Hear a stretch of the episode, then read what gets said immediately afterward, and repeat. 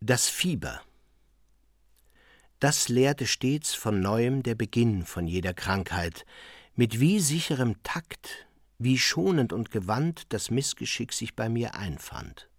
Aufsehen zu erregen lag ihm fern. Mit ein paar Flecken auf der Haut, mit einer Übelkeit begann es. Es war, als sei die Krankheit gewohnt, sich zu gedulden, bis ihr vom Arzt Quartier bereitet worden sei. Der kam, besah mich und legte Wert darauf, dass ich das Weitere im Bett erwarte. Lesen verbot er mir.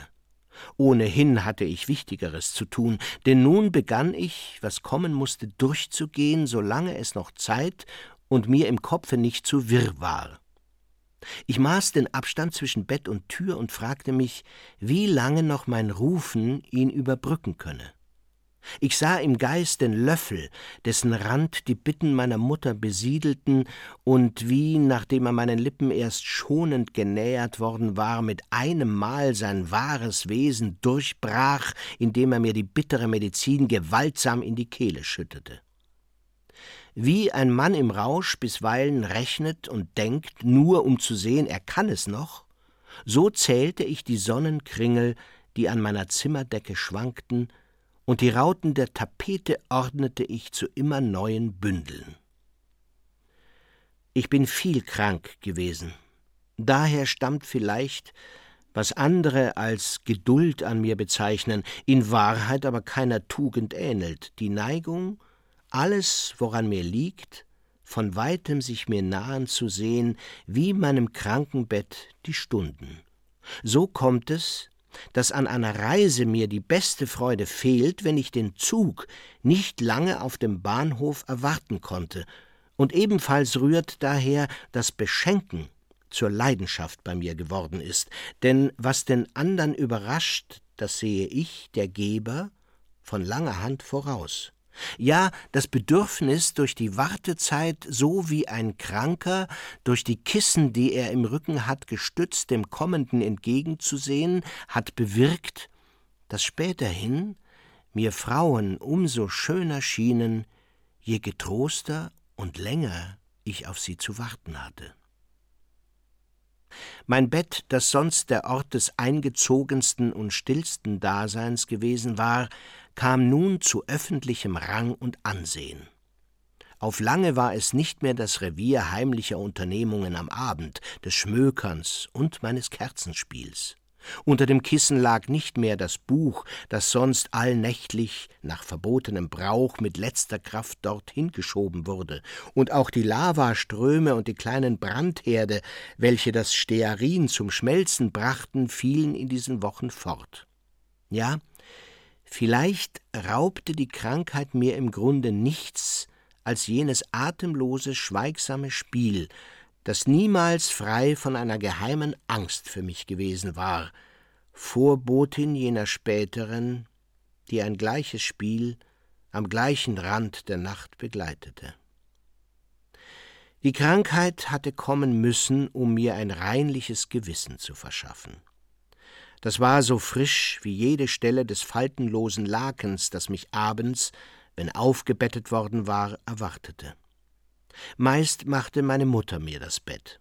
Vom Divan aus verfolgte ich, wie sie die Kissen und Bezüge schüttelte und dachte dabei an die Abende, an denen ich gebadet worden war und dann auf meinem Porzellantablett das Abendbrot ans Bett bekommen hatte.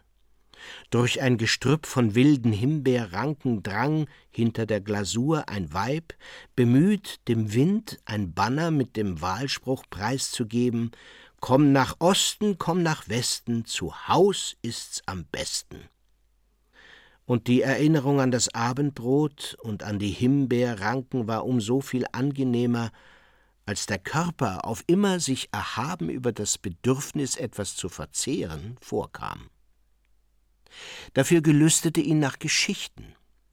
Die starke Strömung, welche sie erfüllte, ging durch ihn selbst hindurch und schwemmte Krankes wie Treibgut mit sich fort.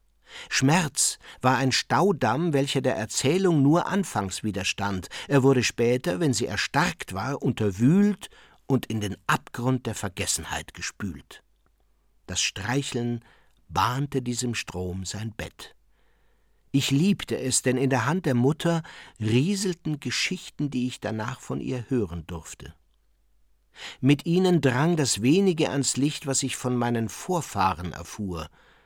Die Laufbahn eines Ahnen, Lebensregeln des Großvaters beschwor man mir herauf, als wolle man mir so begreiflich machen, es sei übereilt, der großen Trümpfe, die ich dank meiner Abkunft in der Hand hielt, durch einen frühen Tod mich zu entäußern. Wie nah ich ihm gekommen war, das prüfte zweimal am Tage meine Mutter nach. Behutsam ging sie mit dem Thermometer sodann auf Fenster oder Lampe zu und handhabte das schmale Röhrchen so, als sei mein Leben darin eingeschlossen. Später, als ich heranwuchs, war für mich die Gegenwart des Seelischen im Leib nicht schwieriger zu enträtseln als der Stand des Lebensfadens in der kleinen Röhre, in der er immer meinem Blick entglitt. Gemessen werden strengte an.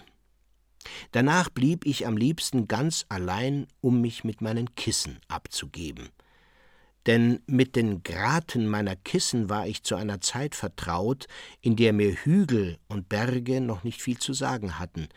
Ich steckte ja mit den Gewalten, welche jene erstehen ließen, unter einer Decke. So richtete ich's manchmal ein, dass sich in diesem Bergwall eine Höhle auftat. Ich kroch hinein. Ich zog die Decke über den Kopf und hielt mein Ohr dem dunklen Schlunde hin, die Stille ab und zu mit Worten speisend, die als Geschichten aus ihr wiederkehrten. Bisweilen mischten sich die Finger ein und führten selber einen Vorgang auf, oder sie machten Kaufhaus miteinander, und hinterm Tisch, der von den Mittelfingern gebildet wurde, nickten die zwei Kleinen dem Kunden, der ich selbst war, eifrig zu. Doch immer schwächer wurde meine Lust und auch die Macht, ihr Spiel zu überwachen. Zuletzt verfolgte ich fast ohne Neugier das Treiben meiner Finger, die wie träges, verfängliches Gesindel sich im Weichbilde einer Stadt zu schaffen machten, die ein Brand verzehrte. Nicht möglich, ihnen über den Weg zu trauen, denn hatten sie in Unschuld sich vereint, nie war man sicher, dass nicht beide Trupps, lautlos wie sie sich eingefunden hatten, ein jeder wieder seines Weges gingen und der war manchmal ein Verbotener, an dessen Ende eine süße Rast den Ausblick auf die lockenden Gesichter freigab, die in dem Flammenschleier sich bewegten, der hinter den geschlossenen Lidern stand. Denn aller Sorgfalt oder Liebe glückte nicht, das Zimmer, wo mein Bett stand, lückenlos dem Leben unseres Hausstands anzuschließen. Ich musste warten, bis der Abend kam.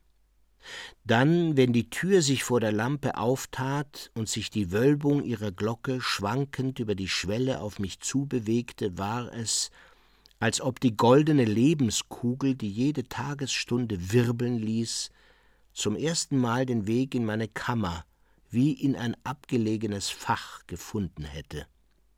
Und ehe der Abend sich's noch selber recht bei mir hatte wohl sein lassen, fing für mich ein neues Leben an vielmehr das Alte des Fiebers, blühte unterm Lampenlicht von einem Augenblick zum andern auf. Der bloße Umstand, dass ich lag, erlaubte mir, einen Vorteil aus dem Licht zu ziehen, den andere nicht so schnell gewinnen konnten. Ich nutzte meine Ruhe und die Nähe der Wand, die ich an meinem Bette hatte, das Licht mit Schattenbildern zu begrüßen. Nun kamen alle jene Spiele, welche ich meinen Fingern freigegeben hatte, noch einmal unbestimmter, stattlicher, verschlossener auf der Tapete wieder. Statt sich vor den Schatten des Abends zu fürchten, so stand es in meinem Spielbuch, benutzen ihn lustige Kinder vielmehr, um sich einen Spaß zu machen. Und bilderreiche Anweisungen folgten, nach denen man Steinbock und Grenadier Schwan und Kaninchen an die Bettwand hätte werfen können. Mir selbst gedieh es selten über den Rachen eines Wolfes hinaus. Nur war er dann so groß und klaffend, dass er den Fenriswolf bedeuten musste, den ich als Weltvernichter, in dem gleichen Raum sich in Bewegung setzen ließ, in dem man mich selbst der Kinderkrankheit streitig machte. Eines Tages zog sie dann ab. Die nahende Genesung lockerte, wie die Geburt, Bindungen, die das Fieber noch einmal schmerzhaft angezogen hatte. Dienstboten fingen an, in meinem Dasein die Mutter wieder öfter zu vertreten – und eines Morgens gab ich mich von neuem nach langer Pause und mit schwacher Kraft dem Teppichklopfen hin, das durch die Fenster heraufdrang und dem Kinde tiefer sich ins Herz grub als dem Mann die Stimme der Geliebten. Dem Teppichklopfen, welches das Idiom der Unterschicht war, wirklicher Erwachsener, das niemals abbrach, bei der Sache blieb, sich manchmal Zeit ließ, träg und abgedämpft zu allem sich bereit fand, manchmal wieder in einen unerklärlichen Galopp fiel, als spute man sich drunten vor dem Regen.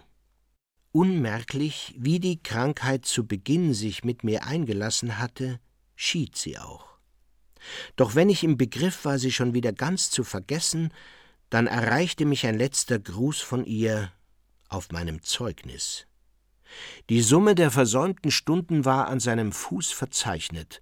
Keineswegs erschienen sie mir grau, eintönig wie die, denen ich gefolgt war, sondern gleich bunten Streifchen an der Brust der Invaliden standen sie gereiht.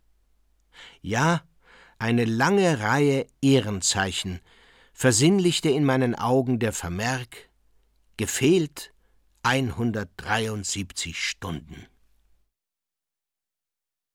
Der Fischotter. Wie man aus der Wohnung, wo einer haust, und aus dem Stadtviertel, das er bewohnt, sich ein Bild von seiner Natur und Wesensart macht, hielt ich es mit den Tieren des Zoologischen Gartens von den Straußen, welche vor einem Hintergrund von Sphinxen und Pyramiden Spalier bildeten, bis zu dem Nilpferd, das seine Pagode wie ein Zauberpriester bewohnte, der auf dem Wege ist, leibhaftig mit dem Dämon, dem er dient, sich zu verschmelzen, war kaum ein Tier, dessen Behausung ich nicht liebte oder fürchtete. Seltener waren die unter ihnen, die schon durch die Lage des Hauses etwas Besonderes hatten, meist Insassen des Weichbilds, jener Teile, mit denen der zoologische Garten an die Kaffeeschenken oder das Ausstellungsgelände anstieß. Vor allen anderen Bewohnern solcher Gegenden war aber der Fischotter bemerkenswert. Unter den drei Portalen war ihm das an der Lichtensteinbrücke zunächst gelegen. Es war bei weitem das am wenigsten benutzte, führte auch in die abgestorbenste Region des Gartens. Die Allee, die den Besucher da empfing, ähnelte mit den weißen Kugeln ihrer Kandelaber einer verlassenen Promenade von Eilsen oder Bad Pyrmont, und lange ehe diese Orte so verödet lagen, dass sie antiker als Thermen sind, trug dieser Winkel des zoologischen Gartens die Züge des Kommenden. Es war ein prophetischer Winkel. Denn wie es Pflanzen gibt, von denen man erzählt, dass sie die Kraft besitzen, in die Zukunft sehen zu lassen, so gibt es Orte, die die gleiche Gabe haben. Verlassene sind es meist, auch Wipfel, die gegen Mauern stehen, Sackgassen oder Vorgärten, wo kein Mensch sich jemals aufhält.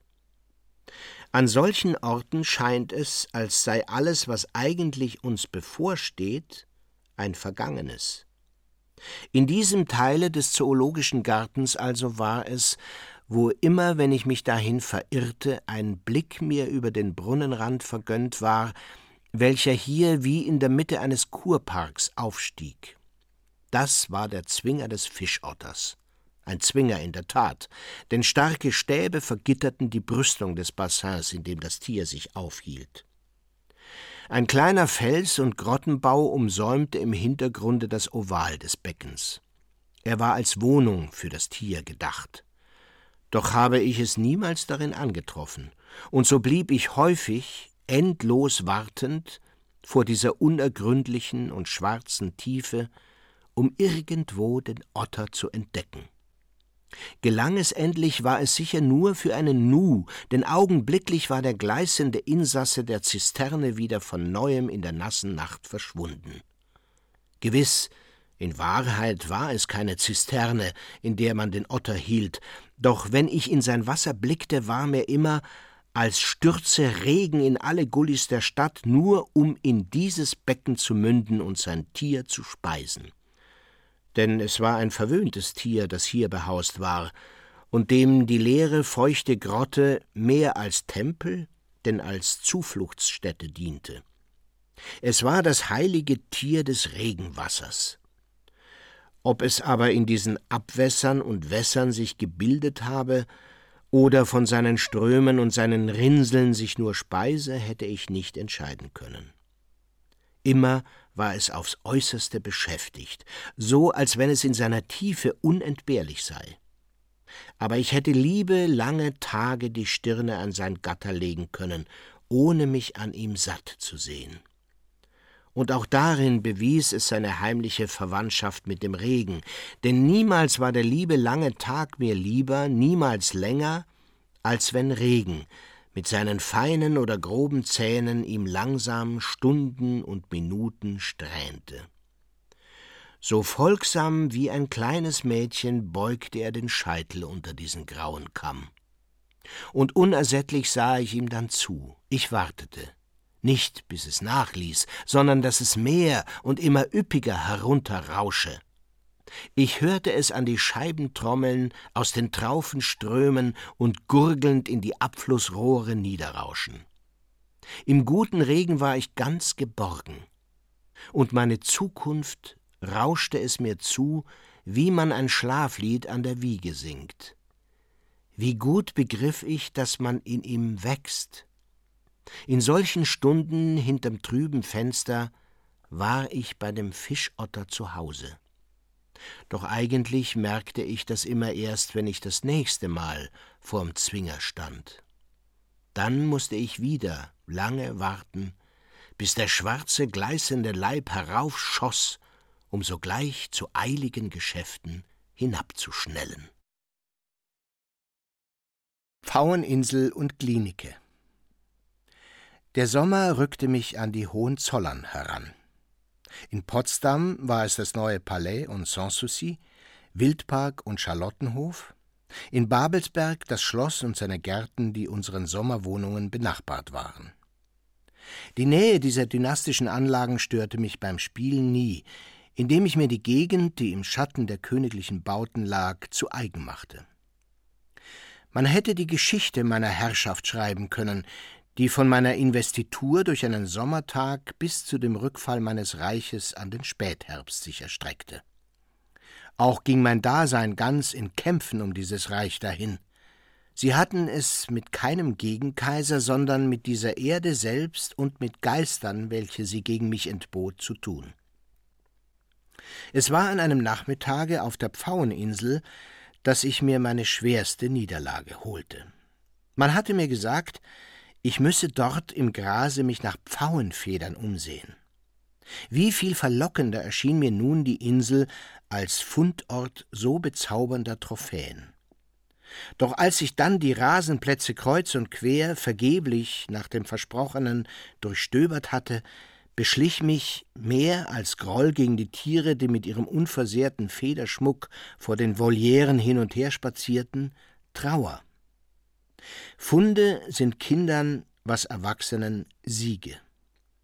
Ich hatte etwas gesucht, was mir die Insel ganz zu eigen gegeben, sie ausschließlich mir eröffnet hätte. Mit einer einzigen Feder hätte ich sie in Besitz genommen, nicht nur die Insel, auch den Nachmittag, die Überfahrt von Sacro mit der Fähre, all dieses wäre erst mit meiner Feder mir ganz und unbestreitbar zugefallen. Die Insel war verloren und mit ihr ein zweites Vaterland, die Pfauenerde. Und nun erst las ich in den blanken Fenstern des Schlosshofs vorm Nachhausegehen die Schilder, welche der Glast der Sonne in sie schob, ich solle heute nicht ins Innere treten.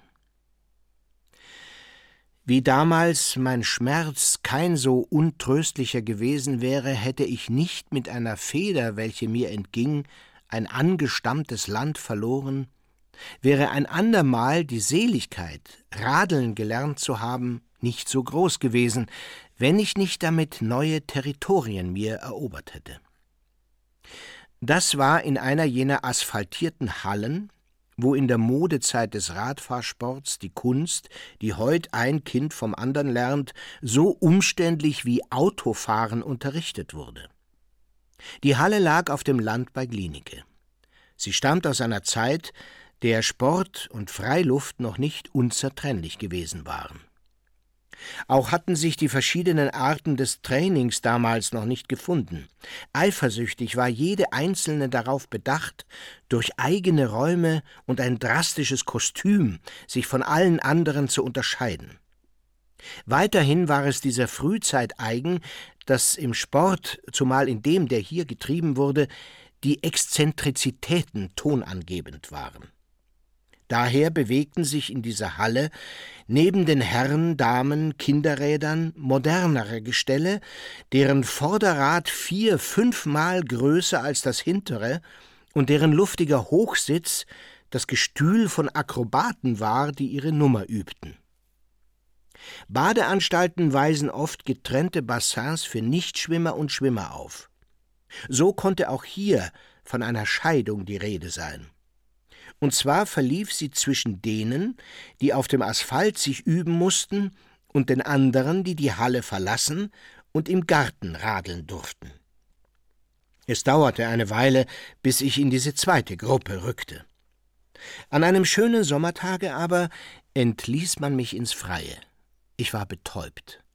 Der Weg ging über Kies, die Steinchen knirschten, zum ersten Male gab es keinen Schutz vor einer Sonne, die mich blendete. Der Asphalt war schattig, weglos und bequem gewesen, hier aber lauerten Gefahren in jeder Kurve. Das Rad, obwohl es keinen Freilauf hatte und der Weg noch eben war, ging wie von selbst. Mir aber war, als hätte ich noch nie auf ihm gesessen. Ein eigener Wille begann in seiner Lenkstange sich anzumelden. Jeder Buckel war im Begriffe, mir mein Gleichgewicht zu rauben. Ich hatte längst verlernt zu fallen, aber nun geschah es, dass die Schwerkraft einen Anspruch, auf den sie jahrelang verzichtet hatte, geltend machte. Mit einmal sank nach einer kleinen Steigung der Weg unversehens ab, die Bodenwelle, die mich von ihrem Kamme gleiten ließ, zerstob vor meinem Gummireif zu einer Wolke von Staub und Kieseln, Zweige sausten mir im Vorübereilen ins Gesicht, und als ich alle Hoffnung, mich zu halten, schon fahren lassen wollte, winkte plötzlich die sanfte Schwelle vor der Einfahrt mir. Herzklopfend, aber mit dem ganzen Schwunge, den der eben zurückgelassene Abhang mir noch mitgegeben hatte, tauchte ich auf dem Rade in dem Schatten der Halle ein. Als ich absprang, war es mit der Gewissheit, dass für diesen Sommer Kohlhasenbrück mit seiner Bahnstation, der Griebnitzsee mit den gewölbten Lauben, die zu den Landungsstegen niedergleiten, Schloss Babelsberg mit seinen ernsten Zinnen und die duftenden Bauerngärten von Glienicke durch die Vermählung mit der Hügelwelle so mühelos in meinen Schoß gefallen seien, wie Herzogtümer oder Königreiche durch Heirat an die kaiserliche Hausmacht. Eine Todesnachricht ich mag fünf Jahre alt gewesen sein. An einem Abend, als ich schon im Bett lag, erschien mein Vater. Er kam, um mir gute Nacht zu sagen. Es war vielleicht halb gegen seinen Willen, dass er mir Nachricht vom Tode eines Vetters gab. Das war ein älterer Mann gewesen, der mich wenig anging. Mein Vater bedachte die Nachricht mit Einzelheiten. Ich nahm von seiner Erzählung nicht alles auf. Dagegen habe ich mir an diesem Abend mein Zimmer eingeprägt, als wenn ich gewusst hätte, eines Tages würde ich nochmals darin zu tun bekommen. Ich war schon längst erwachsen, da hörte ich, der Vetter sei an Syphilis gestorben. Mein Vater war hereingekommen, um nicht allein zu sein. Er suchte aber mein Zimmer auf und nicht mich. Die beiden konnten keinen Vertrauten brauchen.